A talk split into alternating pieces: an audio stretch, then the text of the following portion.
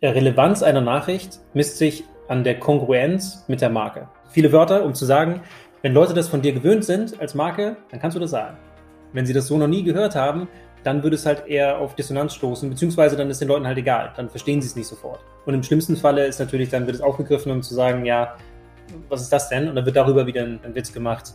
Das kann man wirklich messen. Du kannst messen, wie ähnlich eine Nachricht ist, ein Post zum Beispiel, zu dem, wie normalerweise die Posts sind.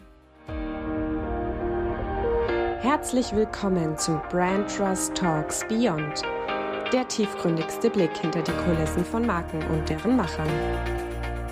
Hallo, liebe Hörerinnen und Hörer, willkommen zurück zu Brand Trust Talks Beyond. Es geht wieder in die Tiefe, es geht wieder an die Substanz und ich glaube, diesmal geht es so richtig in die Tiefe, weil ich habe mir natürlich erstens einen sehr spannenden Gast ein, eingeladen, aber vor allen Dingen repräsentiert er natürlich auch ein sehr, sehr spannendes Thema, wo es, ja, wie gesagt, glaube ich, in die tiefen Psychologie am Ende gehen könnte. Aber Jonathan, das kannst du selber vielleicht auch bestätigen oder uns verraten, ob es so weit gehen kann. Ich begrüße dich erstmal. Hi. Ja, moin. Ja, mal schauen, in welche Tiefen wir abgleiten. Ja, genau. Also wir starten ja, wie du weißt, immer so ein bisschen mit ein paar Einstiegsfragen, die gefürchtet, geliebt, gehasst, keine Ahnung, ich weiß es nicht so genau, ähm, sind und auch denen musst du dich stellen. Und meine Lieblingseinstiegsfrage, die für dich wahrscheinlich auch sehr spannend ist, ist, mit welchem einen Satz würdest du dich denn beschreiben, wenn du deine Profession beziehungsweise deine Marke, die du repräsentierst, nicht nennen würdest, weil jetzt würde ja jeder immer sofort sein, seine Position nennen und so weiter. Dabei will ich es nicht lassen, sondern ich will gern wissen, wie würdest du dich in einem Satz beschreiben, wenn du das nicht sagen darfst? Also ich würde es vielleicht sogar in einem Wort probieren. Ähm, Offenheit. Okay. Offenheit, ja, jetzt hast du ja schon meine nächste Frage vorweggenommen, weil das wäre ja die nächste mhm. Zuspitzung gewesen. Ah. Du in einem Wort. Ähm, okay, dann lassen wir das mal so gelten und kommen später nochmal natürlich äh, in, in Gänze zu dir und ganz ausführlich zu dir. Aber du weißt ja, du musst ja noch an den Lieblingsmarken der Kindheit und deiner Lieblingsmarke aktuell noch vorbei. Was wäre mhm. denn deine Lieblingsmarke der Kindheit? Äh, Lego. Lego, ja, sehr oft gehört. Warum? Nur sagen, 90 Prozent der Leute. genau. Warum? Hast du da so ein paar persönliche Anekdoten oder Geschichten dazu?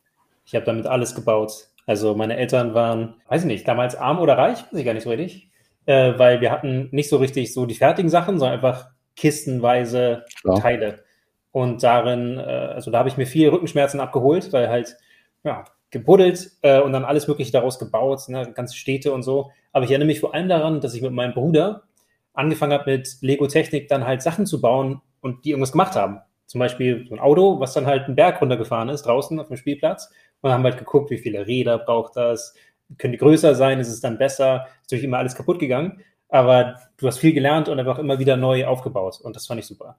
Cool. Also du baust dir vielleicht deine eigenen Brücken für später, weil da ähm, dringt ja ein offensichtliches Forscher- und Experimentiergehen aus dir draus. Aber bevor wir dazu kommen, noch deine Lieblingsmarke aktuell, die interessiert mich natürlich auch noch. Ich muss Hast du gestehen, das ist immer noch Lego. Echt? Okay, cool. Ja, sowieso, weil die auch viel, sich stark verändert haben. Ne? Die haben ja so mit dem ganzen dann aufzuspringen auf äh, die Popkultur mit Star Wars und so, und aber auch ähm, diese Lizenzierung war schon immer deren Ding, aber die haben ja dann auch die, die eigenen Welten erschaffen. Ne, auf einmal mit so komischen Sci-Fi-Robotern und so, die auch Sachen tun konnten. Da hätte mein Bruder und ich wahrscheinlich Spaß gehabt, mit den Dingern gegeneinander anzutreten. Also die haben auch immer den Gedanken mit, jetzt, wenn du dieses das Produkt hast, was machst du damit jeden Tag? Hat das sozusagen beinahe endloses Potenzial für Freude und Unterhaltung. Und das, denke ich, hat Lego sehr, sehr gut hinbekommen. Und plus, was mich sehr fasziniert an der Marke, je mehr ich über die gelernt habe, ist der Feedback mit den Kunden. Ne? Also wirklich zu schauen mit Kindern so, willst du lieber äh, Tierarzt oder das Polizeistation? Und dadurch halt wirklich das zu liefern, was auch die Leute da draußen wollen. Mhm. Absolut, ja. Ja, eine Marke, die äh, bekanntermaßen ihren Turnaround in der Tat so hingelegt hat, aufgrund dessen, dass sie einfach stärker die Interaktion mit ihrer riesigen Fanbase gesucht hat und dadurch, genau wie du beschreibst, da wieder so den Erfolgskurs gefunden hat. Und deswegen kommt es öfter mal vor, dass es natürlich auch Erwachsene gibt, die nach wie vor sehr leidenschaftlich mit Lego spielen. Ich gehöre auch dazu, wie einige Hörerinnen und Hörer auch wissen. Was genau. Aber jetzt ist das schon. Mein, mein, meine Lieblings, also meine Lieblingsmarke würde ich jetzt ähm, wahrscheinlich eher Apple sagen oder Borussia mhm. Dortmund sage ich öfter, aber also Lego spiele ich, wie gesagt, tatsächlich immer noch, beziehungsweise kaufe mir ab und zu auch mal Lego und freue mich auch, wenn meine Kinder ins Alter kommen, dass sie ganz extrem mit Lego spielen. Genau, das wird dann die, die nächste Stufe sein. Wird ja auch gesagt, dass es eine Geldanlage ist mittlerweile, ne? Ja, das stimmt, das stimmt. Inflation das, das eh. da, passiert da, bei allem, ja. nicht bei den Lego-Kästen. Da kenne ich auch viele, da hast du, da hast du recht, ja. Genau. Aber jetzt mal noch weiter zu dir. Und jetzt darfst du mal richtig ausholen. Mit wem haben wir es denn eigentlich zu tun? Ja, mit Jonathan. Angenehm. Uns äh, wird immer gefragt, nennst du dich jetzt Jonathan oder Jonathan? Meine Freunde nennen mich Jonathan und meine Mutter auch. Die hat mich so geboren, kommt aus der Bibel. Äh, später wurde ich dann häufiger äh, Jonathan der Psycho genannt, aber korrekt ausgesprochen. Das musste ich dann natürlich auch erstmal beweisen. Durch Studieren ist es Psychologe mhm. äh, mit der Profession. Und ich bin der CIO und Gründer von Neuroflash, also bin dafür die Innovation verantwortlich. Und äh, du triffst mich jetzt gerade und siehst mich, äh, die Hörer hören mich aus meinem Homeoffice, Wohnzimmer in Eilbeek in Hamburg. Und hier sitze ich normalerweise jeden Tag neben meiner Freundin, die auch im Homeoffice arbeitet und über den großen, gecurvten, ge gewölbten Bildschirm bin ich verbunden äh, mit dem, unserem Team, was halt weltweit agiert und manchmal sogar in VR. Also manchmal arbeite ich in VR, meistens spiele ich in VR. Cool. Aber ja, so kann man sich mich vorstellen. Okay, sehr gut. Dann erzähl noch mal, was Neuroflash ist. Neuroflash hilft äh, Market, Marketing-Professionellen, äh, also Marken und Marketeers, um Wörter zu finden, um Marken aufzubauen und Wörter aufzufinden, die im Kopf klicken, damit halt auch der Mensch klickt. Und dazu musst du halt erstmal rausfinden, wie der Mensch tickt. Und da haben wir entsprechende Technologie entwickelt, die das ableitet aus sehr großen Datenmengen, Textdatenmengen. Und das findet dann Anwendung in der Markenpositionierung oder in der wirklichen Formulierung von kurzen Marketingtexten, wie zum Beispiel einer E-Mail-Betreffzeile oder einer Google-Ad. Da kommen wir später wahrscheinlich noch mal tiefer rein, aber ich möchte ein bisschen mich vorarbeiten und auch so ein bisschen herausfinden, warum kommt man eigentlich darauf und warum braucht man sowas auch, auch letztendlich so eine Lösung. Fangen wir mal erstmal an mit dem Thema, wie bist du denn auch als Mitgründer oder Gründer darauf gekommen? Also gab es da so für euch einen Moment, wo ihr gesagt habt, das ist so das, worin ich mich vielleicht jetzt auch weiter vertiefen könnte und da vielleicht solche Technologien entwickeln könnte, wie ihr gerade habt? Ja, also ich habe ein Paper gelesen ja, also schon seit dem, seit Studium. Ich habe in Amsterdam angefangen zu studieren und habe dann in Groningen aufgehört, war zwischenzeitlich in, in den UK, also in England, und habe halt schon immer gerne die neuesten Paper gelesen. So. Habe sie nicht immer alle verstanden, keine Sorge, aber manchmal schon. Und 2017 war das auch der Fall. Dort war, haben sie nämlich, in, also hat Eileen Kalliskan im Journal Science, also eines der renommiertesten äh, Journals, ein Paper rausgebracht, in dem sie gezeigt hat, dass implizite Assoziation vorhersagbar sind anhand von sehr großen Word-Embedding-Modellen. Also implizite Assoziation ist quasi das, wenn du das Wort Lego hörst, hast du sofort irgendwelche Gedanken. Vielleicht denkst du neugierig, offen und vielleicht jung und so. Und je einfacher du das denkst, desto schneller ist sozusagen implizit diese Eigenschaft mit der Marke verbunden. Und das kannst du normalerweise messen, indem du Leute einfach bittest, schnell ein, eine Eigenschaft der Marke zuzuweisen, durch zum Beispiel einen Knopf zu drücken. Von wegen glaubst du, das gehört dazu, sagst du ja und du bist halt schneller, wenn du es sowieso schon im Kopf hattest. Und das, was man halt normalerweise vom Bildschirm mit Leuten umständlich testen musste, zum Beispiel in Online-Experimenten, das konnte sie halt vorhersagen in über 38 Experimenten mit diesen großen Word-Embedding-Modellen. Also quasi eine, ein maschinelles Verständnis von sehr großen Textmengen. Und da war ich halt erstmal, äh, das hat mich total umgehauen. So, wie geht denn das? Dahinter steckt natürlich die Idee, dass was wir im Kopf haben, eigentlich nichts anderes ist als ebenfalls ein Abbild von allem, was bisher durch unseren Kopf gegangen ist. Früher habe ich mit Lego gespielt. Natürlich hat meine Mom mir ganz viele Sachen erzählt über die Welt. Ich habe viel gelesen, ich war in der Schule, Fernsehen geguckt und sowas. Das heißt, die Kultur wird in unseren Kopf reingebacken durch alles, was da irgendwo durchgeht. Meistens durch die Augen, durch die Ohren. Manche Sachen fühlen wir auch oder riechen sie. Aber es sind Informationen, die du aktuell digital online halt einlesen kannst ich kann halt schauen, was sind Subtitles von Filmen, ne, die gesehen werden durch viele Leute. Was sind die Lyrics von der Musik, die die meisten Leute sich anhören? Was sind die Massenmedien, die Leute jeden Tag lesen? All diese Quellen kannst du ja einlesen in der Maschine und dann in der Tat rausholen, äh, keine Ahnung, wie, in welchem Kontext steht das Wort Demokratie? In welchem Kontext steht das Wort Trump oder AstraZeneca und so weiter? Und wenn du den Kontext verstehst, dann verstehst du und, und du weißt, wie häufig dieser Kontext auch vorkommt, dann kannst du schon daraus ableiten, welche Assoziationen, also impliziten, sofort automatische Gedanken jemand hat, wenn er dann dieses Wort sieht. Zum Beispiel Wort Lego steht ganz häufig im Kontext von Spielen und Kindheit und Spaß und Neugierde und alles Mögliche. Und dadurch kann man genau diese Assoziation auch vorhersagen. Also es kam durch ein Paper, was ich gelesen habe, äh, und ich war dann so fasziniert, dass ich ja darauf ein Business aufgebaut habe. Mhm. Und jetzt ist ja noch die spannende Frage, weil ich glaube, das wird jetzt so langsam kristallisiert sich heraus, welche, welche Problemlösung daraus auch entstehen kann. Aber beschreib mal vielleicht nochmal in einfachen Worten, oder auch Bildern, welche Problemlösung dann auch fürs Marketing daraus entstehen kann, wenn du eben diese Kontexte kennst, beziehungsweise auch diese, diese, diese Wörter und die Assoziationen damit kennst und was das dann im Marketing, beziehungsweise auch für die Markenführung vielleicht auch für einen großen Vorteil haben kann im Optimalfall. Mhm. Bestes Beispiel, denke ich, ist Nachhaltigkeit. Das ist ein Begriff, der bedeutet was Großes, scheinbar irgendwie wichtig, jeder redet darüber. Aber wenn jetzt deine Marke im Bereich Fashion ist, Shampoo oder Automobil, bedeutet nachhaltig halt immer was ganz anderes. Und das schnell zu verstehen, also zu, A zu verstehen und auch die Nuancen davon zu verstehen, da kann die Technologie zum Beispiel helfen. Weil Thema Nachhaltigkeit, Automotive, da geht es halt um Elektrifizierung, Zukunft der Mobilität, viel elektrisch, nachhaltige Energie, also äh, nachhaltige Energiegewinnung. Das ist Nachhaltigkeit in Automotive.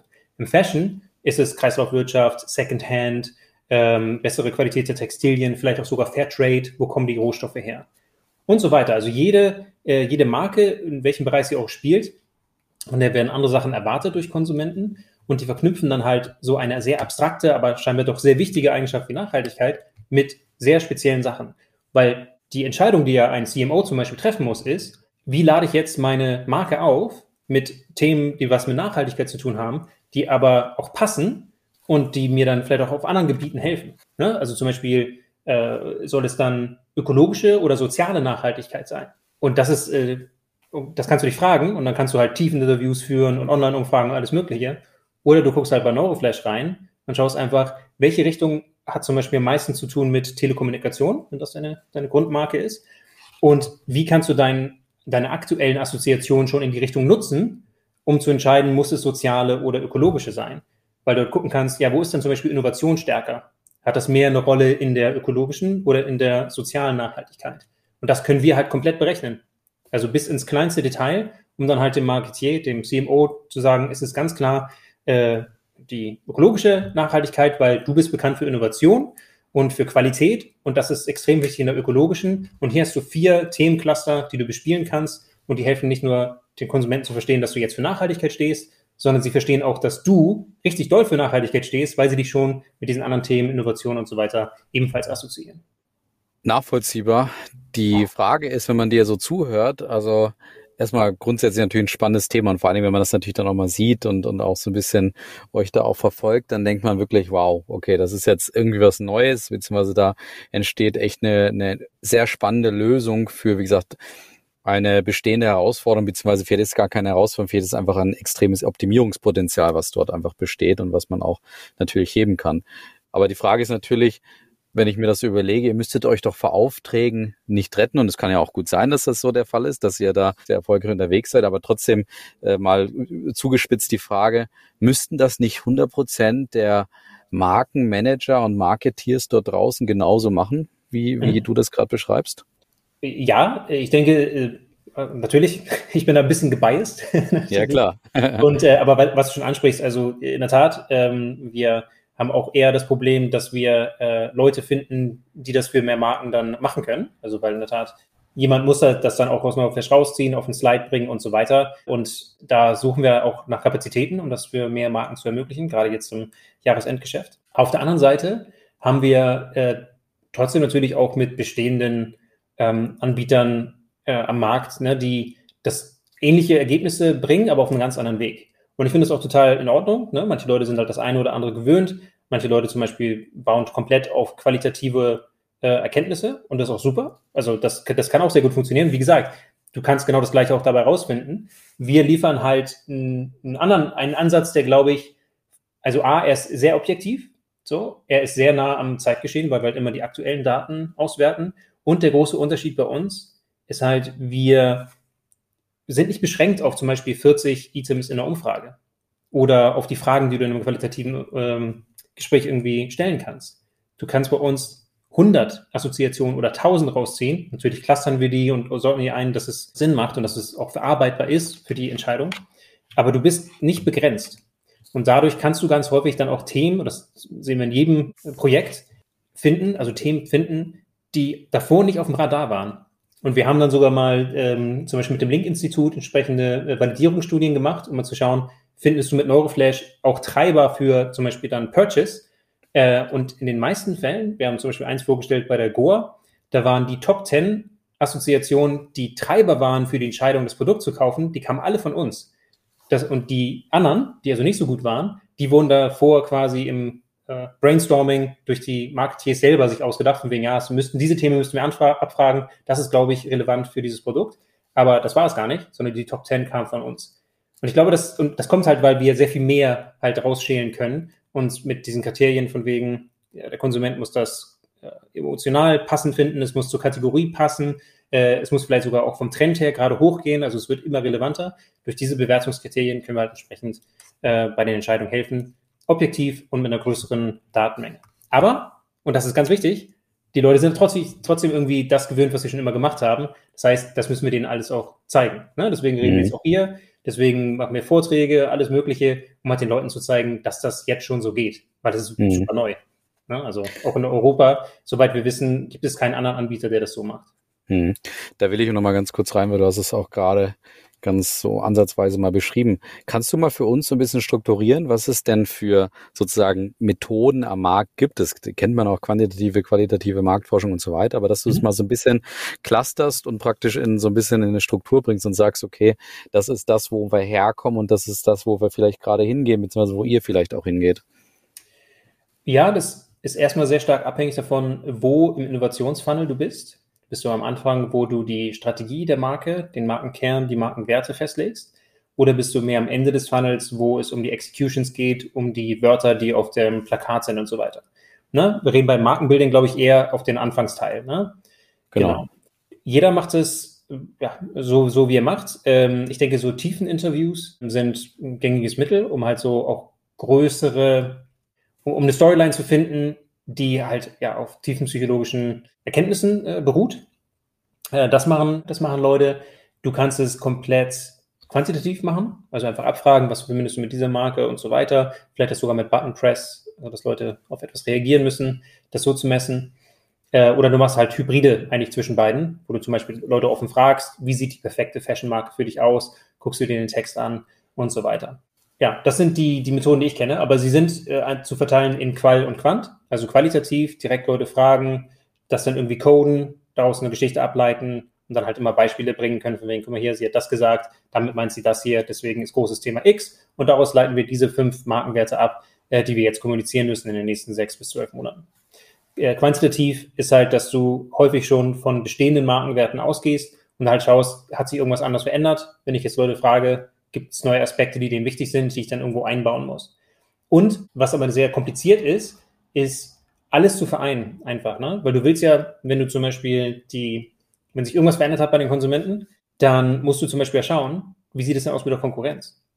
So, ist das überhaupt noch ein Thema, auf das ich mich stürzen kann? Oder hat nicht der große Konkurrent aus Amerika oder der, der große Player Markt oder der zweitgrößte Player das schon für sich erkannt? Und zwar vor einem Jahr und ist da schon sehr viel weiter. Das heißt, müsstest du jetzt mehr Geld ausgeben, um die gleiche Stellung zu erreichen. Und das muss man dann häufig in immer wieder neuen Schritten dem Datensatz hinzufügen, um die richtige Entscheidung zu treffen.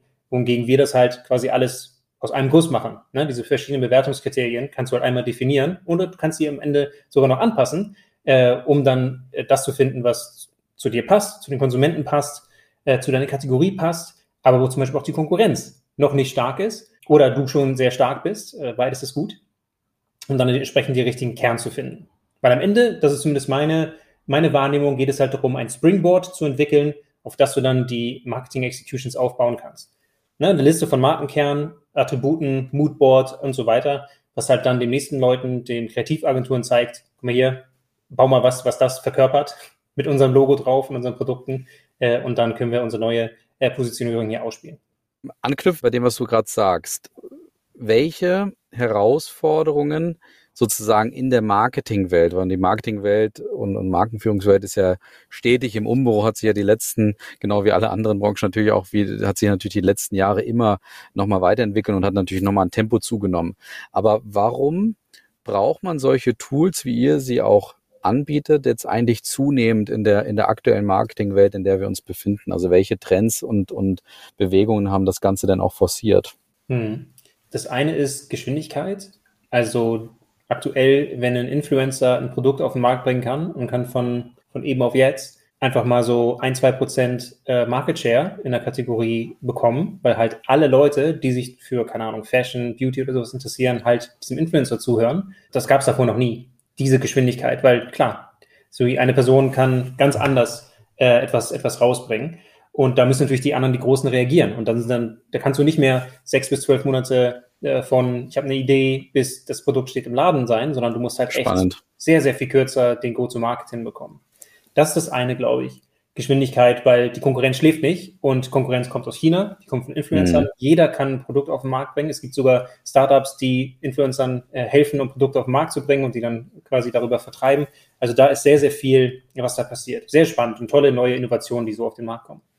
Also Geschwindigkeit, also, aber auch, aber auch Konkurrenzvielfalt kann man dann auch ja. sagen. Ne? Also Quereinsteiger, Vertikaleinsteiger, eigentlich aus allen Richtungen, aus allen Richtungen letztendlich, die da völlig neu dazukommen. Ne? Also ganz ja. andere Herausforderer. Okay. Genau. Sehr und halt dieser, dieser Sales-Vertriebskanal, äh, den haben halt die Influencer, also jeder mit einer Audience kann ja am Ende irgendwas verkaufen. Und das ist halt so eine Neuentwicklung, die, denke ich, wir immer noch haben und die sich wahrscheinlich auch noch potenzieren wird, dass halt auch Stimmt. kleinere Akteure da in der entsprechenden Zielgruppe einen guten Reach haben. Sehr, sehr hohe Reichweite. Und das andere aber ist auch die Internationalisierung, weil du kannst dir als große Marke es nicht leisten, in den meisten Fällen, um in jedem Land anders dazustehen. Du hast den gleichen Namen, aber in jedem Land hast du eine andere Position. Das ist häufig sehr ineffektiv.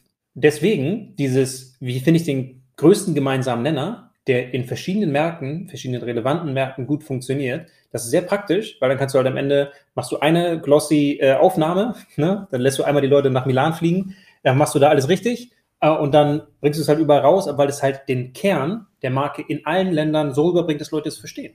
Und das ist nicht so trivial, wie du denkst. Ne? Also du musst ja schon äh, Verständnis von quasi allem ist in jeder Kultur anders. Und es gibt schöne, äh, berühmte Beispiele von Marken, die das halt nicht so gemacht haben. Und dann hat das halt überhaupt nicht funktioniert in den entsprechenden Ländern. Deswegen dieser gemeinsame Nenner von Werthaftigkeit und Relevanz von Eigenschaften von der Marke in der Kategorie äh, das festzustellen, das ist extrem wichtig. Und da auch wieder, wir können, äh, also mit Neuroflash, mit dieser, also wir können, ne? andere Leute äh, machen das halt anders. Wir machen das mit den äh, Words Embeddings und Umfragen und so weiter, wo wir halt pro Land uns diesen Kosmos angucken, von der Konkurrenz, von der Marke, von der Kategorie, um mal dann zu sagen, okay, über zum Beispiel vier Länder hinweg, ne, das haben wir jetzt gerade für Bon Prix gemacht, äh, kann man sich ein Video im, äh, findet man online, in vier Ländern halt einen Markenkern rausschälen, der halt passt zu Bon Prix und sie gleichzeitig gut dastehen lässt gegenüber der Konkurrenz. Und das ist äh, ja Globalisierung par excellence, weil da kannst du natürlich extrem Kosten sparen, wenn du da einen ganz klaren Kern hast. Und es macht es eigentlich für alle Akteure einfach, zu wissen, wer du bist und du dann idealerweise weltweit mehr oder weniger äh, den gleichen Kern hast als Marke. Da weiß ich noch nicht genau, ob wir jetzt einen leichten Distance haben, wir beide, oder mhm. ob es vielleicht einfach nochmal zugespitzt werden muss von dir, weil ich, ich stimme bei einigen zu, was du gerade sagst. Also es sollte einen gemeinsamen Nenner geben und den auch, glaube ich, spezifiziert dann in den Märkten auch ausgespielt werden. Beziehungsweise da würde ich jetzt gerne nochmal rein. Wie funktioniert denn für dich oder aus eurer Sicht eigentlich perfektes internationales Marketing und wie trifft sich das dann auch mit dem Tool am Ende? Also ist es so, dass du den Markenkern sozusagen stetig auch anpasst und der ist jetzt äh, ähm, überall anders auf der Welt oder in jedem Land vielleicht auch anders und am Ende brauchst du dann in jedem Land auch einen einzelnen Brandmanager, der dann ganz, also genau den Markenkern, den vielleicht auch unterschiedlichen, der, der anders aussieht als vielleicht in einem anderen Land nebenan, der dann den steuert und managt und so weiter. Oder ist es so, dass du einen Kern hast, praktisch eine Strategie hast, die du dann versuchst, so spezifisch wie möglich zu exekuten oder auszugestalten in dem jeweiligen Land. Also wie, wie ist da eure Ansicht und, und auch euer Tool sozusagen? Ja, ja, sehr, sehr spannende Frage. Und äh, ich finde es gut, dass wir da nicht äh, einer Meinung sind. Weiß ich ja noch nicht. Gucken wir mal. Genau. Schau, hoffentlich. Äh, nee, also es geht eigentlich darum, stell dir vor, du hast eine Marke, die steht für Ambition. Ja. Und dann bringst du die raus in Deutschland und in Indonesien und in Afrika in Deutschland hat Ambition viel zu tun mit, ja, so sagen wir mal, tut mir leid, Leuten in unserem Alter. Ne? Mhm. Also wir, großer Teil unserer Bevölkerung ist nicht unter 18, sondern ist halt irgendwo in der Mitte. Und da spielt sich die Ambition dann halt ab. Wegen irgendwie Haus, guten Job, coole Freundin, coole Frau und so weiter. Oder äh, Mann und äh, Freund. Die Lage in anderen Ländern kann aber ganz anders sein. Da bedeutet Ambition, dass du für deine Kinder halt eine, eine Zukunft kreieren möchtest. Das heißt, Ambition bezieht sich vor allem auf Schule, auf vielleicht sogar äh, überhaupt äh, von, von, von Baby äh, bis Teenager sein, äh, sich ideal entwickeln, sportlich sein können und so weiter. Zum Beispiel in Indonesien, äh, eher jüngere Bevölkerung, würde sich Ambition also dann viel mehr auf diesen Bereich konzentrieren. Du kannst also als Marke ambitioniert sein, aber du würdest es in Deutschland und in Indonesien, Indonesien anders spielen, weil einfach die Gegebenheiten anders sind. Der Kern ist gleich, aber du spielst es halt leicht anders, mit dann halt ein Augenmerk auf die entsprechenden äh, Zielgruppen, die dort vorhanden sind. Spannend. Dann haben wir keinen Dissens, dann sind wir völlig einer, das ist ja völlig einer Meinung. Nee, im Sinne, dass das, das war mein Punkt. Also das heißt, die Strategie steht und die Marke steht auch für etwas, aber man muss natürlich entsprechend lokal das Ganze auch entsprechend ausspielen, weil eben, wie du sagst, eine Botschaft kann in einem anderen Land natürlich ganz anders interpretiert, dekodiert werden, als es in dem Land nebenan aussieht. Also von daher ist es ja umso spannender, äh, wie ihr das Ganze auch angeht. Ich würde gerne natürlich trotzdem einen Schlenker über Corona machen mhm. und vielleicht auch mal deine Expertise abfragen, was sich da denn so assoziationstechnisch auch verändert hat in ja. dem Bereich und den Blog Corona würde ich gerne mit einer Frage einleiten, die dir dein Vorgänger hinterlassen hat. Und das ist nämlich Thomas Rost von der Marke Wendt und Kühn, der die folgende Frage für dich hat. Als die, die Welt kurz den Atem angehalten hat, weil Corona uns sozusagen weltumspannend erstmal im Griff hatte, hatte ich persönlich eine, eine gewisse Hoffnung damit auch verknüpft zu sagen, dass wir aus dieser Überflussgesellschaft ein Stück wegkommen. Und diese Hoffnung hat sich für mich nicht erfüllt. Meine Frage an den nächsten Gast ist, hatte er vielleicht eine ähnliche Hoffnung und hat die sich erfüllt? Ich glaube, definitiv kann man die Antwort darauf noch nicht geben. Kulturen bewegen sich langsam. Manche Sachen bewegen sich schnell, aber Kulturen eher langsam. Ich denke, wir sehen ein Anzeichen, und zwar diese Welle von Leuten, die ihren Job verlassen, weil sie ja denken, ich würde gerne was Besseres machen, ne? oder vielleicht auch mal erstmal eine Weile nichts dass äh, in, in, den USA zum Beispiel sind die Zahlen sehr, sind sehr extrem, dass wirklich Millionen von Leute da ihre Jobs aufgeben. Natürlich auch dann eher die äh, besser Betagten und so, die sich das leisten können, das ist logisch. Aber da scheint mit Corona sich doch etwas verändert zu haben, in der geht es nur darum, irgendwie busy zu sein und einfach was, was zu machen mit viel Geld oder ne, du warst die ganze Zeit zu Hause, hast die Familie gesehen, Freunde, hast vielleicht angefangen zu malen oder zu backen und auf einmal denkst du, das ist, das ist aber auch Leben und das ist eigentlich das echte Leben so na, dann kannst du das Brot essen, was du gebacken hast. Äh, und dazu, dafür hätte ich gerne mehr Zeit. Also ich glaube, das, das scheint sich schon zu verändern. Gleichzeitig, der Lockdown hat ja nochmal was ganz anderes mit uns gemacht. Und zwar psychologisch zumindest, hat er uns ja eigentlich weiter weggebracht von den meisten Menschen. Näher zu Familie und Freunden äh, und zum Partner, aber halt weiter weg von dem Gros der Menschen, die zum Beispiel auch mal eine andere Meinung haben. Und wenn du dann das verbindest mit sozialen Medien, die dir sowieso nur die Leute zeigen, die die gleiche Meinung haben, da sind, glaube ich, durchaus ein paar extreme Naturen auch rausgewachsen und extreme Ein Ansichten, die nicht so verträglich sind. Da sieht man zum Beispiel daran, dass es halt, äh, es gibt mehr Schlägereien in Flugzeugen, weil Leute nicht mehr gewöhnt sind, so eng mit Leuten zusammen zu sein. Und das macht sie natürlich kirre. Ne? Würde mir auch kirre machen, logisch. Du hast ja nicht nur eine Gewöhnung am Menschen, sondern auch den Abgleich mit dem, was andere Leute denken. Und das führt halt zu einem Konsens, den du, glaube ich, auch in der Gesellschaft brauchst, damit du halt auch weißt, wir sind alle ungefähr nicht gleich gepolt natürlich, aber wir sind zusammen. Ne? Also wir sind schon auch aufeinander angewiesen. Und ich glaube, das ist leider etwas zurückgegangen. Aber mit dem Öffnen der Möglichkeiten, wieder mehr Leute zu sehen, hoffe ich, dass sich das verändert. Ich glaube, Empathie ist möglicherweise der Dreh- und Angelpunkt, das ist der Hebel. Der hat, glaube ich, gelitten in der Zeit, weil das hast du auch bei den Ländern gesehen, ne? dass erstmal die eigene Haut retten und dann, dann die anderen. Und das ist, glaube ich, nicht das Signal, was wir brauchen für die Zukunft, weil die Probleme, die die Welt hat, sind so groß, dass wir die so als einzelner Staat ne, noch so groß Deutschland irgendwie erscheinen mag, ist es nicht so groß im Vergleich zu den anderen Ländern. Da müssen wir, glaube ich, auch als, als Welt irgendwie ran. Und da bin ich mir noch nicht sicher, ob das Verständnis wirklich durchgedrungen ist oder ob nicht aktuell die Leute dann doch wieder ein bisschen geguckt haben, so ne, erstmal ich überleben und dann später gucken. Ne? Zum Beispiel jetzt hier Bundestagswahl, da hat das Thema zum Beispiel für mich überraschend eine kleinere Rolle gespielt Ne? Von wegen, selbst die Leute, denen halt das Haus weggeschwommen ist, haben die Leute wieder rein probiert zu wählen, äh, die dafür verantwortlich waren, dass, Stimmt. dass es eigentlich quasi so weit gekommen ist, dass wir qua mhm. Pariser Abkommen und so jetzt nicht ganz so die, die Spitzenreiter sind und so weiter. Genau, also wie gesagt, we'll see. Es gibt gute Sachen, es gibt schlechte Sachen oder noch, noch Sachen in Progress. Mal schauen, mal schauen. Ich bin wie immer optimistisch, aber ich sehe auch, dass Menschen nicht gut darin sind, alleine zu sein. Ja, spannend. Jetzt hast du natürlich, also die, die, die Frage war tatsächlich ja zwei Teile aufgebaut, nämlich einerseits dieses, dieser Ein Eingang mit dem Thema Überflussgesellschaft, Glück und, und Veränderungen in der Gesellschaft. Wobei die Frage von Thomas natürlich insbesondere darauf bezogen war, hast du eine persönliche Hoffnung gehabt, die sich erfüllt hat oder auch nicht erfüllt hat? Und da hast du, glaube ich, noch gar nicht drauf geantwortet, wobei der erste Punkt natürlich auch sehr ja. spannend war. Ja, also äh, ich hatte das probiert zu inkodieren in meiner Antwort. okay, Unbewusst, ja. glaube ich. Meine Hoffnung war in der Tat, dass die Einsicht, dass wir äh, am Ende in einem Boot sitzen, mhm. ich hätte mir gewünscht, dass das offensichtlich durch, mehr durchgedrungen wäre. Weil ich kann mir nicht vorstellen, dass wir es uns leisten können, dass wir alle so wie Shatner ne, mit so einem, mit dieser Penisrakete nach oben kommen, äh, um nachher zu sehen, dass in der Tat unser Planet sehr verwundbar ist, weil halt die Atmosphäre ist paar Millimeter gemessen am Rest der Erde und die kann halt ziemlich schnell weg sein. Und am Ende, wenn du ganz oben bist, siehst du halt auch keine Landesgrenzen und so, sondern du siehst halt eine ganze mhm. Erde. So, da sind halt die Menschen drauf. Und wenn die Erde nicht mehr bewohnbar ist, dann sind auch alle Menschen da nicht mehr drauf. Und genau, das hat mich gewundert. Na, und die, die Flüsse wurden ja auch auf einmal wieder klar. Wer weiß.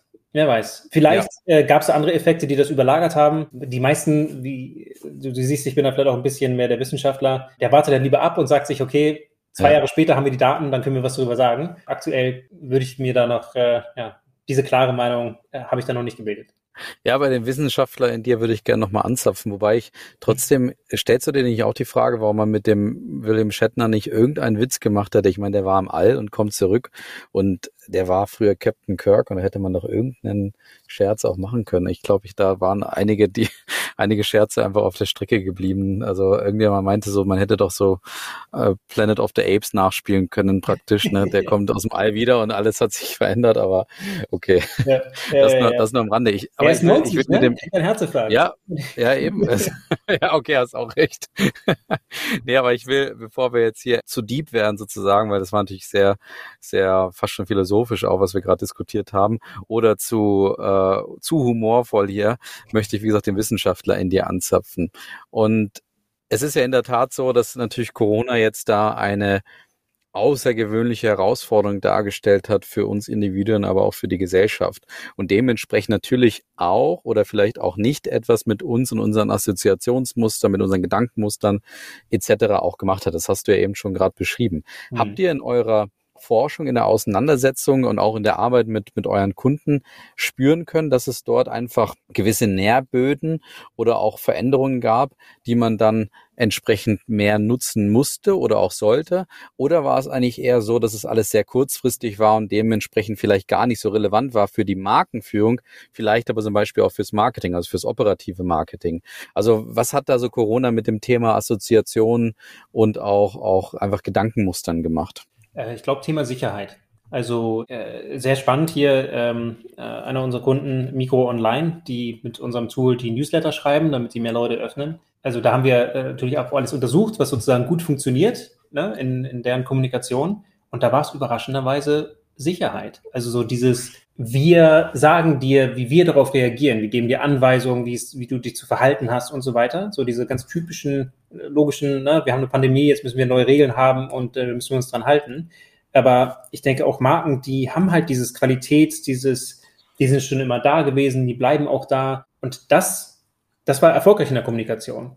Diese, und ich rede jetzt nicht von Versicherung oder sowas, sondern wirklich, natürlich, Corona hat extrem viel Unsicherheit in den Köpfen verursacht. Ne? Wo werde ich mein, äh, mein Geld verdienen? Kann ich von zu Hause mit den Kindern und so weiter und so weiter? Oder wir sogar teilweise, wo kommt mein Klopapier her? Und dieser Aspekt von alles ist in Ordnung und wir haben dafür eine Lösung und wir haben einen Plan, äh, das ist, glaube ich, etwas, was überraschend, also Performance treibt, weil Leute wollen halt wissen, sie wollen diese Instruktion, sie wollen, ich will nicht sagen Führung, aber halt irgendwie Sicherheit, dass die andere Partei weiß, was sie tut. Also das hat Corona, glaube ich, nur noch verstärkt, weil, sagen wir mal ehrlich, wer versteht noch die Welt? Ja, keiner. Absolut niemand.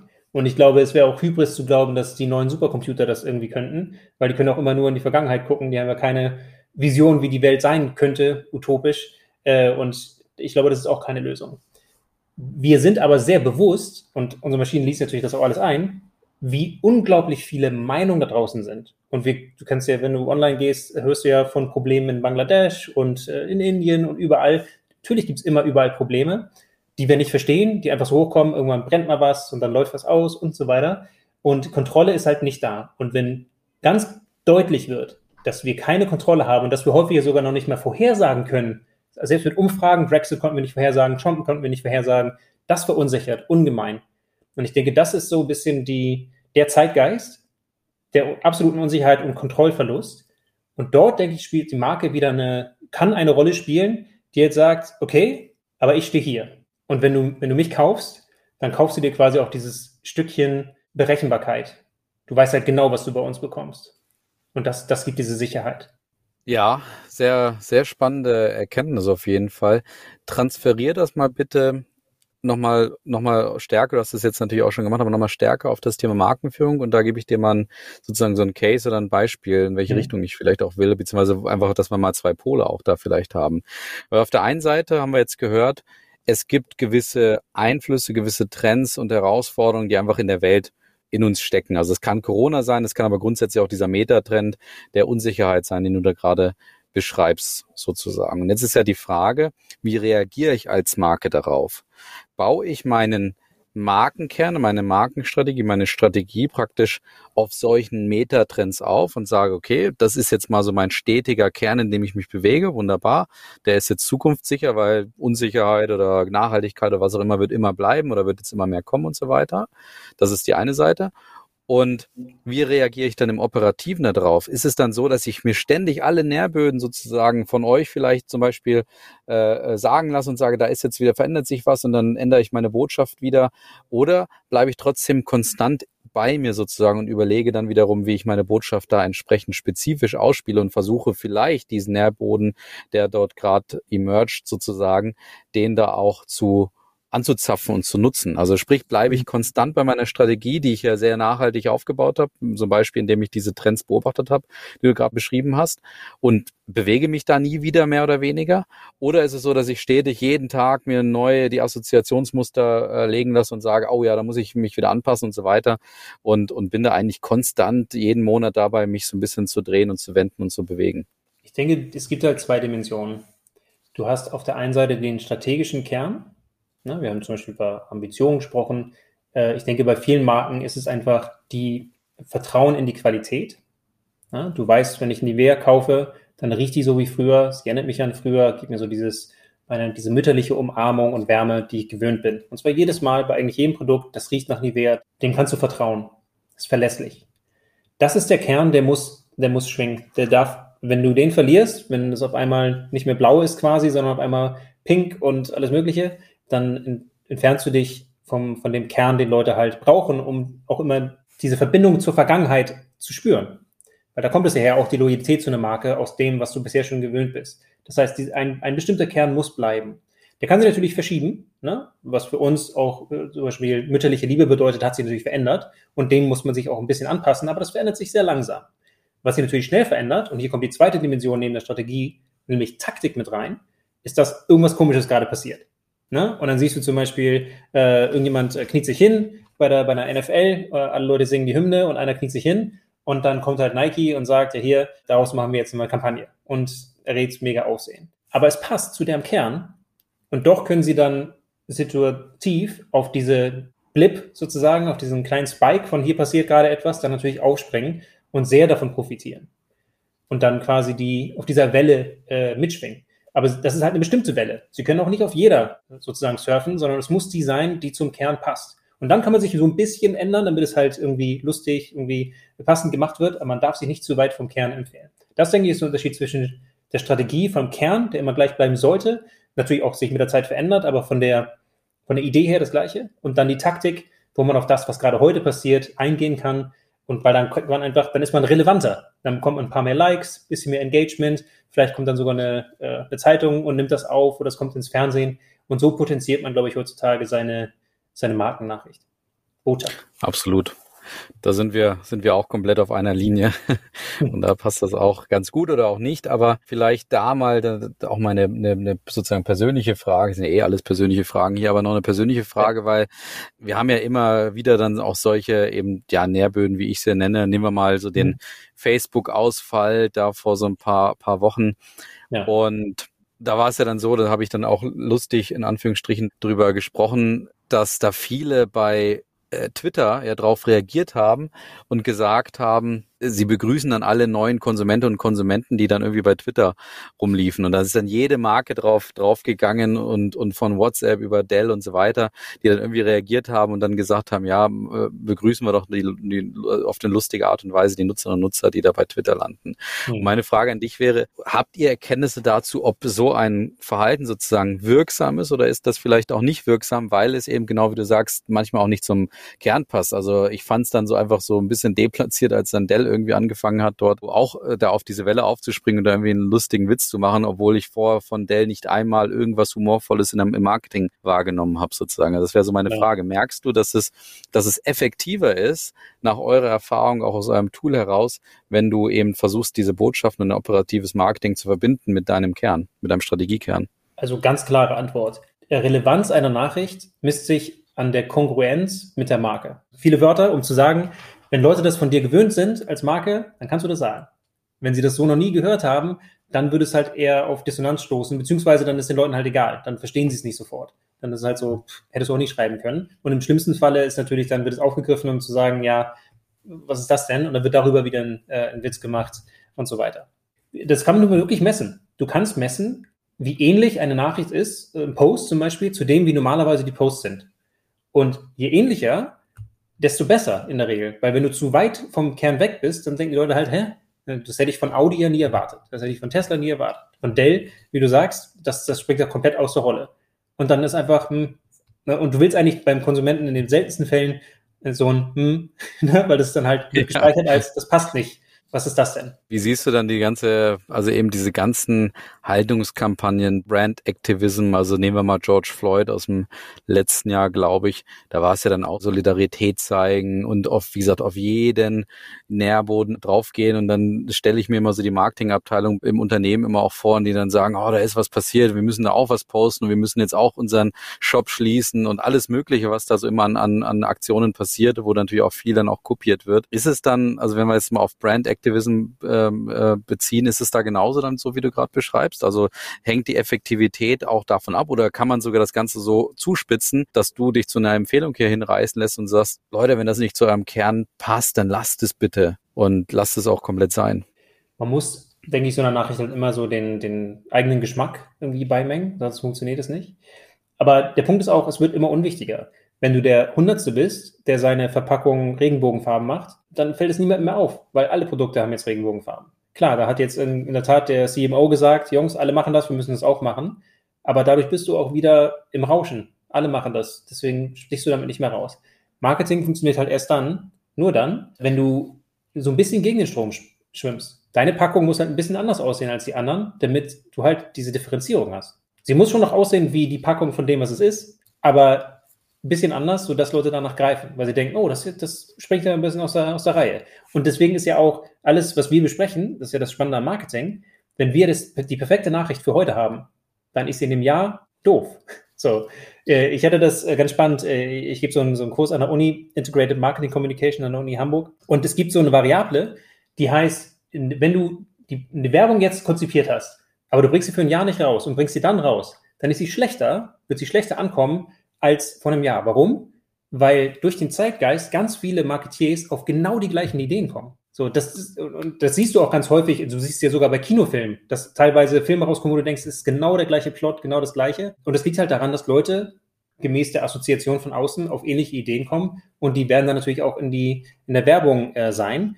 Was bedeutet, dass wenn du jetzt eine gute Idee hast für eine Kampagne, aber du bringst sie nicht raus, dann wird sie beinahe automatisch, also im Durchschnitt, schlechter, als hättest du sie sofort rausgebracht, weil sie halt nicht mehr besonders ist. Die Idee ist jetzt frisch, später ist sie nicht mehr frisch. Und das ist genau, denke ich, dieser, dieser Effekt, weil nach ein paar Monaten schwimmst du halt mit einer Welle mit, die am Anfang noch in der Entstehung war und jetzt ist sie schon wieder am Abflachen. Super, super coole Erkenntnis. Vielleicht so die abschließenden Fragen. Wir müssen so langsam zum Ende kommen, obwohl wir natürlich jetzt gerade in einer extrem spannenden Diskussion sind. Wie schafft man das, praktisch am Puls der Zeit auch zu sein? Also so, so Nährboden auch früh zu finden und zu sagen, da habe ich sofort etwas entdeckt, was ich nutzen kann. Beziehungsweise wie werde ich da eigentlich effizienter und agiler und schneller, dass ich, dass ich da einfach vor der Welle bin, was die Kommunikation angeht, aber trotzdem die Effektivität meiner Kommunikation ja sehr hoch ist, weil ich es ja verbinde im Optimalfall mit meiner Strategie. Wie schaffe ja. ich das aus eurer Sicht oder deiner Sicht? Also wir schauen zum Beispiel bei Neuroflash halt entsprechend auf Trends in Kategorien und gucken einfach, was sind Sachen, also äh, Thema äh, vor ein paar Jahren, was war das? Das ist schon echt eine Weile her. Da kam halt so äh, Matcha-Tee hoch. Ne? Und dann haben wir also gesehen, du hast alle möglichen Teesorten, Tee als Kategorie, und auf einmal kommt da so ein Wort hoch, Matcha, und es wird immer mehr assoziiert mit der Kategorie und es wird auch immer häufiger genannt. Und wenn du mal abfragst, hat es auch mehr positive, negative Konnotation, viel positiver. So, das ist ein Trend. Das ist also ganz klar etwas, äh, wo du jetzt draufgehen kannst und dann kannst du halt sagen, Lipton Ice Matcha Tee. Und wenn du das früh genug tust, dann ja, werden die, die Nischenanbieter, die das natürlich auch irgendwie in den Markt reinbringen, Konsumenten finden es lustig, ist ganz grün und so weiter, äh, Matcha Tee in dem Fall. Und du musst es einfach sehen und dann in der Tat schnell darauf reagieren und entsprechendes Produkt rausbringen. Das ist der Trick. Das heißt, du musst es eigentlich tracken und zwar solltest du es tracken, ohne halt voreingenommen zu sein. Weil wir haben zum Beispiel in der, in der Corona-Zeit sind bei manchen Produkten Alkoholiker mit hochgegangen. Also Leute haben einfach angefangen, zu Hause bestimmte Produkte zusammen mit Alkoholiker zu konsumieren.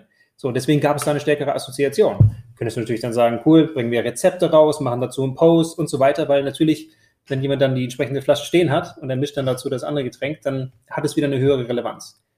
Und das, denke ich, ist, äh, ist die Kunst. Das kann man natürlich auch auf andere Arten lösen, ne? ganz klar. Kannst auch immer mit Konsumenten reden und so weiter. Wir verfolgen halt da den, wir schießen mit einer Kanone auf Spatzen, äh, um halt auch mehr Spatzen zu treffen. Du guckst halt ohne eine voreingenommen zu sein, nach dem, was dann überhaupt aktuell mit der, mit der Kategorie und der Marke assoziiert ist und was damit stärker assoziiert wird, um halt frühzeitig sagen zu können, oh, guck mal hier, das sind fünf Themen, damit sollten wir jetzt mal in unsere Fokusgruppen rein äh, und wir sollten vielleicht schon mal Executions testen, dass wir mal einen Post machen und so weiter, um mal zu schauen, wie die Resonanz ist. Verstehe. Das heißt, du bist dadurch eben effektiver, weil du natürlich schon dich in dem Rahmen bewegst, aber in dem Rahmen dann entsprechend die Optionen und die Alternativen sozusagen hast und dann auch experimentieren kannst, beziehungsweise gucken kannst, was dann da sehr gut passt. Da, in die Richtung wollte ich tatsächlich, habe ich mhm. mir fast erhofft, dass es so kommt.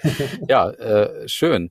Äh, lass uns gerade gesagt hast, ne? Bitte. Ähm, weil ganz ehrlich, meistens, und das hast du ja selber gesagt, fällt es den Leuten auf, wenn halt die Konkurrenz das gemacht hat. Weil dann haben sie den Braten geraucht und dann ist so, oh shit, jetzt machen die die irgendwas mit Tierfreundlichkeit. Shit, müssen wir auch machen. Ne? Und äh, also, das habe ich auch schon echt häufiger erlebt, dass in der Tat äh, jemand bringt eine Kampagne raus und alle anderen gucken da drauf und dann bringen sie genau das Gleiche raus, ein paar Monate später. Aber dann ist in der Regel, wenn du Glück hast, kannst du noch ein bisschen mitschwimmen. Wenn du Pech hast, ist Welle gebrochen und es flacht ab. Ja, aber umso wichtiger, dass du dir dann selber ja auch bewusst bist, was ist denn meine Strategie, was ist denn mein Kern, dass ich das entsprechend beobachten kann, dass ich diese Trends halt auch sehe und dass mir da die Butter im wahrsten Sinne sozusagen des, des Wortes nicht vom Brot genommen wird, wenn das eben mein Thema ist, wenn das meine Butter ist, wenn das, wenn das einfach das ist, was eigentlich schon immer zu meiner Marke gepasst hat. Also nehmen ja. wir jetzt mal so einen Klassiker, äh, du hast jetzt Nivea schon gesagt, nehmen wir mal Volvo, auch eine schöne große Marke, super positioniert mit dem Thema Sicherheit. Mhm. Wenn da die Konkurrenten, die versuchen natürlich da auch mitzuschwimmen und gehen auch auf Sicherheit. Sicherheit ist natürlich auch ein Allerweltsmotiv oder Assoziation, aber trotzdem besetzt Volvo das Thema ja stärker als andere Marken das tun. Und äh, ich glaube, Volvo würde sich ziemlich ärgern, wenn, wenn einfach so gewisse Nährboden in dem Bereich eben von, von ihren Konkurrenzmarken äh, dann weggeschnappt wird, beziehungsweise andersrum kann man es wahrscheinlich auch so drehen. Wahrscheinlich ist es so, dass BMW und Mercedes und, und äh, Audi und so weiter, alle Konkurrenten VW, dass die wahrscheinlich gar nicht mehr so extrem auf das Thema Sicherheit setzen im Sinne der Differenzierung. Ich glaube, die gehen dann wahrscheinlich so das Mindestmaß mit. Mhm. Aber im Sinne der Differenzierung setzen sie wahrscheinlich nicht mehr auf das Thema, weil sie genau wissen, dass Volvo dieses Thema entsprechend besetzt hat. Also mhm. jedenfalls in der perfekten Welt, die du ja da so ein bisschen beschreibst, wäre das wahrscheinlich der Fall, oder? Ja, also kommt manchmal so ein bisschen darauf an natürlich, ne? weil jede Marke hat auch Produkte, die zum Beispiel auch eine Familienkutsche hat beinahe jede Marke. Ja, klar. Und da ja. ist natürlich dann Airbag in jeder Seite und, und so weiter. Ne? Also ich denke, das kommt immer dann ganz drauf an. Aber das Spannende bei so einer Geschichte finde ich dann halt immer, was bedeutet denn Sicherheit jetzt gerade? Und wie hat sich das, hat sich Sicherheit eigentlich verändert? Ne? Weil wir hatten das ja schon gerade eben bei dem Thema Corona und dann auch so soziale äh, Sicherheit, äh, ne, Fangnetz und so weiter. Das heißt, man kann auch dort wieder und vielleicht sogar als andere Marke Dinge bespielen, die näher am eigenen Markenkern sind, aber die dann trotzdem Sicherheit ausdrücken, weil es zum Beispiel um Geborgenheit, um, äh, um Freundschaft und solche Sachen geht, die natürlich auch eine Form von Sicherheit wieder ausdrücken können. Nachvollziehbar, sehr, sehr, sehr spannend.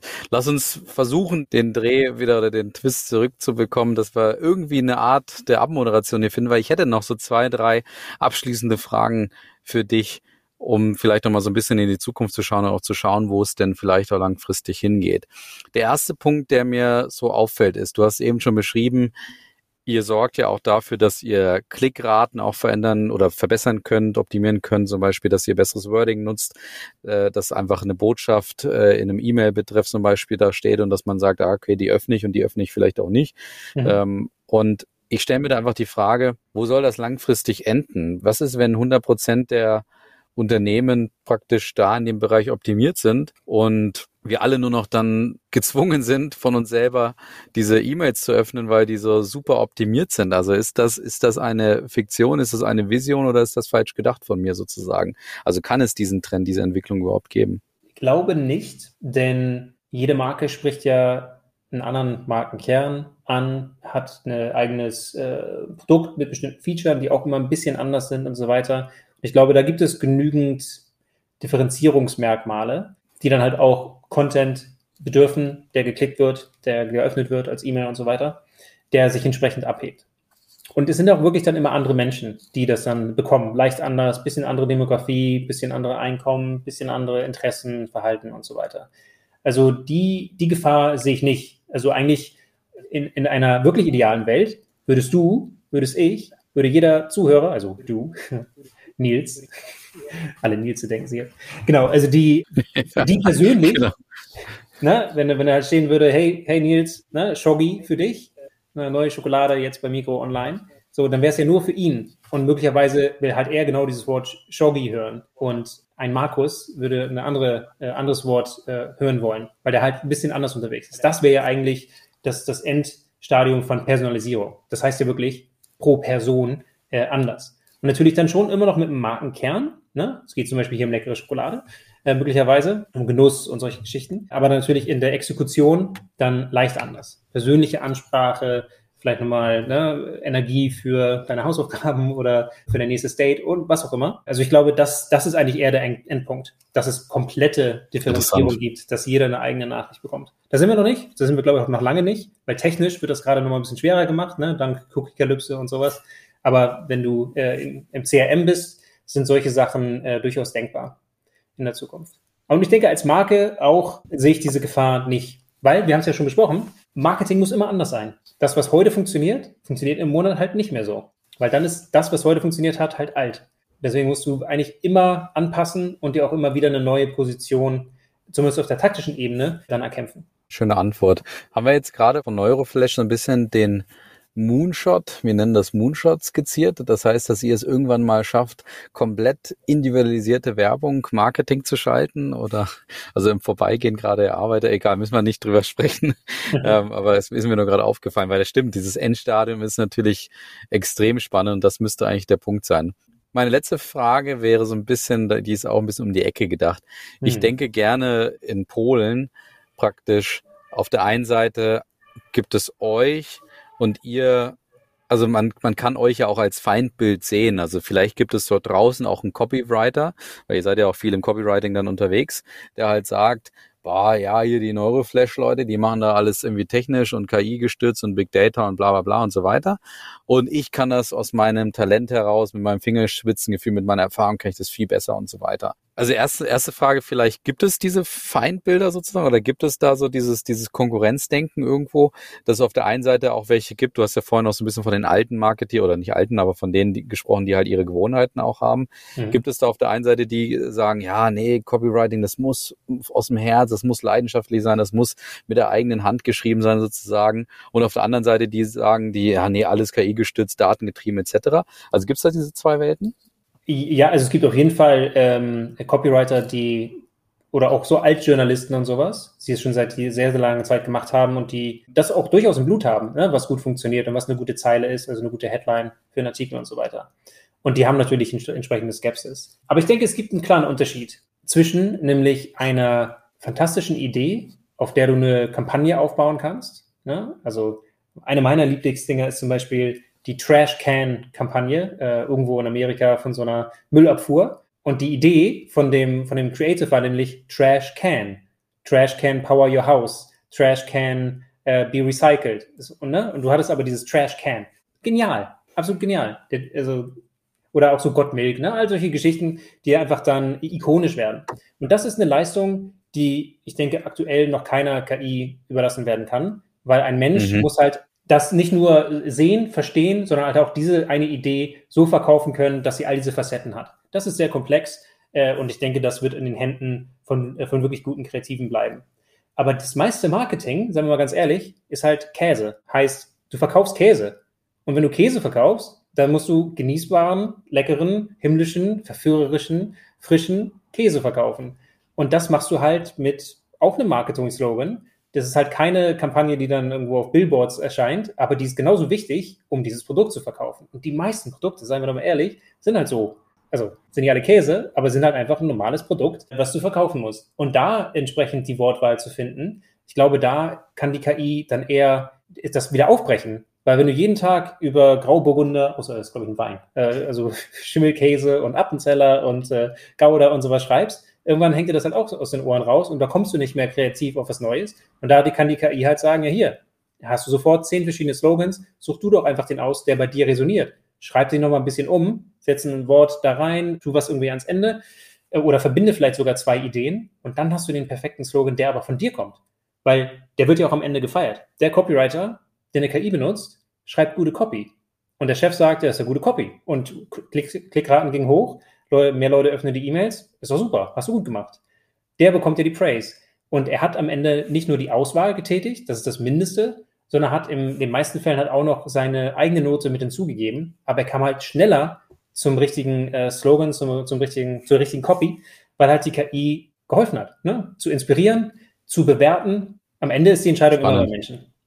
Das heißt, es kann eine oder sollte eine sinnvolle Ergänzung sein oder eine Verstärkung oder eine, einfach eine Möglichkeit, wieder vielleicht in diesem Rahmen, in dem wir uns ja bewegen, aufgrund der Strategie, aufgrund des Kerns, den eine Marke auch hat, bist du ja schon auf dem richtigen Spielfeld und diese Nuancen werden dann vielleicht einfach durch die KI noch besser und du hast ja völlig recht, natürlich deine Klickraten etc. dadurch auch nochmal optimiert.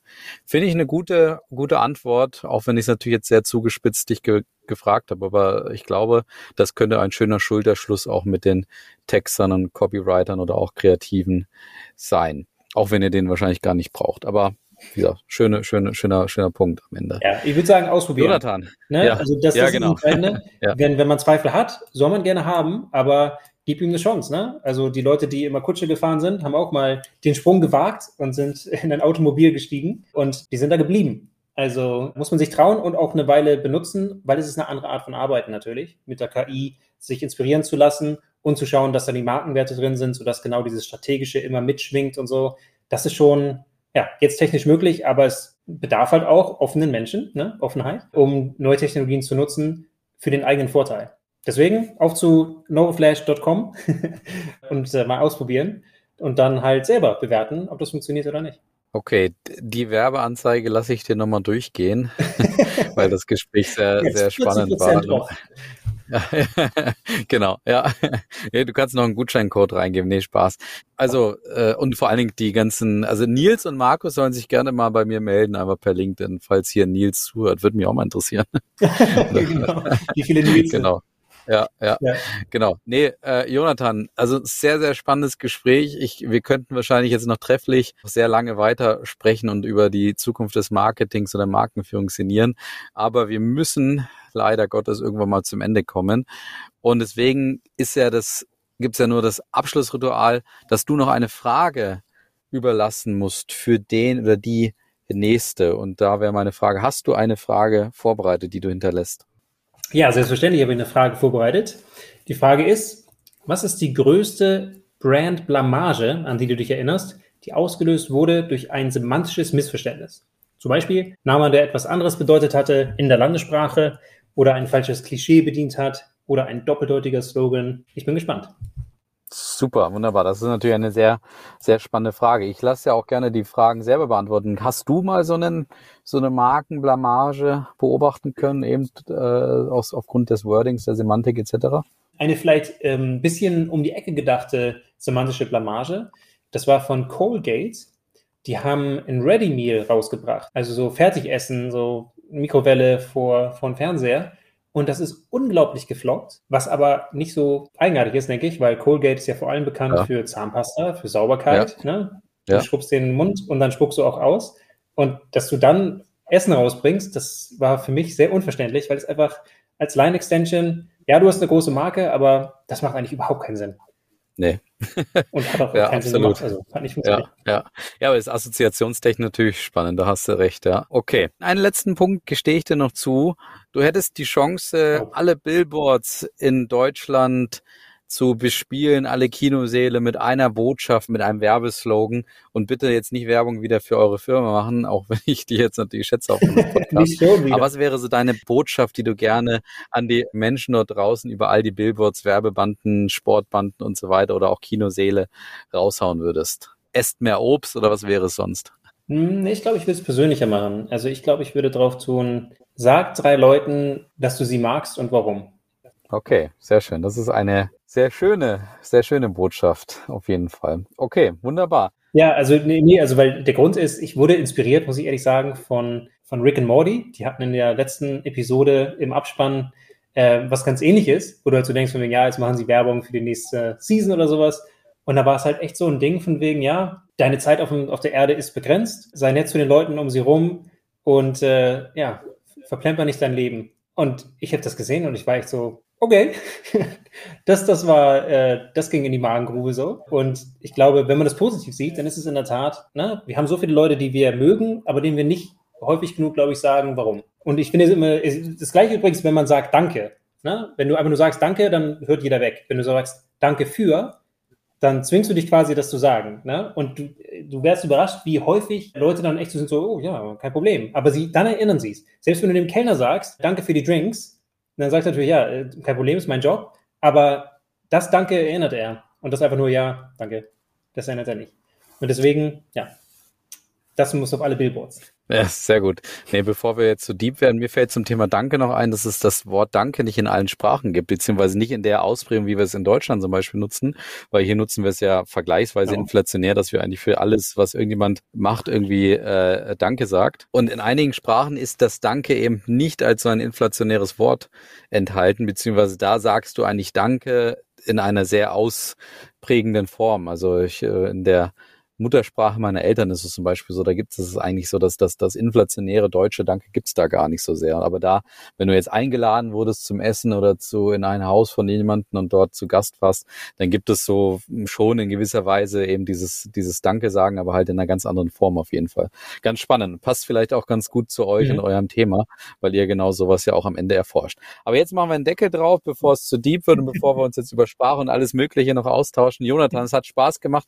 Ganz herzlichen Dank für ja. den coolen Austausch zum Thema Markenführung und Marketing der Zukunft, kann man sagen. Und ich wünsche euch alles Gute. Ich bin sicher, wir werden noch ganz viel von euch hören, auch alleine aufgrund der, der Punkte, die wir am Anfang ja auch besprochen haben, dass ja theoretisch jeder auch das Tool gebrauchen könnte. Ja, und von daher, wie gesagt, bleibt nichts anderes übrig, als in dem Fall Danke für den tollen Podcast zu sagen. Ja, danke für das Interview. Macht's gut, liebe Hörerinnen und Hörer. Bis dann. Ciao.